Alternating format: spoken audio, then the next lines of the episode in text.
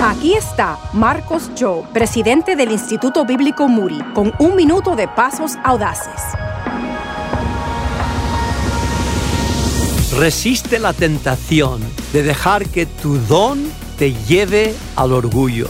El apóstol Pablo en Romanos el capítulo 12 nos dice esto, porque en virtud de la gracia que me ha sido dada, digo a cada uno de vosotros que no piense más alto de sí que lo que debe de pensar sino que piense con buen juicio según la medida de fe que Dios ha distribuido a cada uno. Lo que Pablo nos está diciendo es que a veces dejamos que nuestro don nos llene de orgullo sin reconocer que nuestro don es simplemente un regalo de Dios. Para conocer más verdades para su vida, vaya a pasosaudaces.org.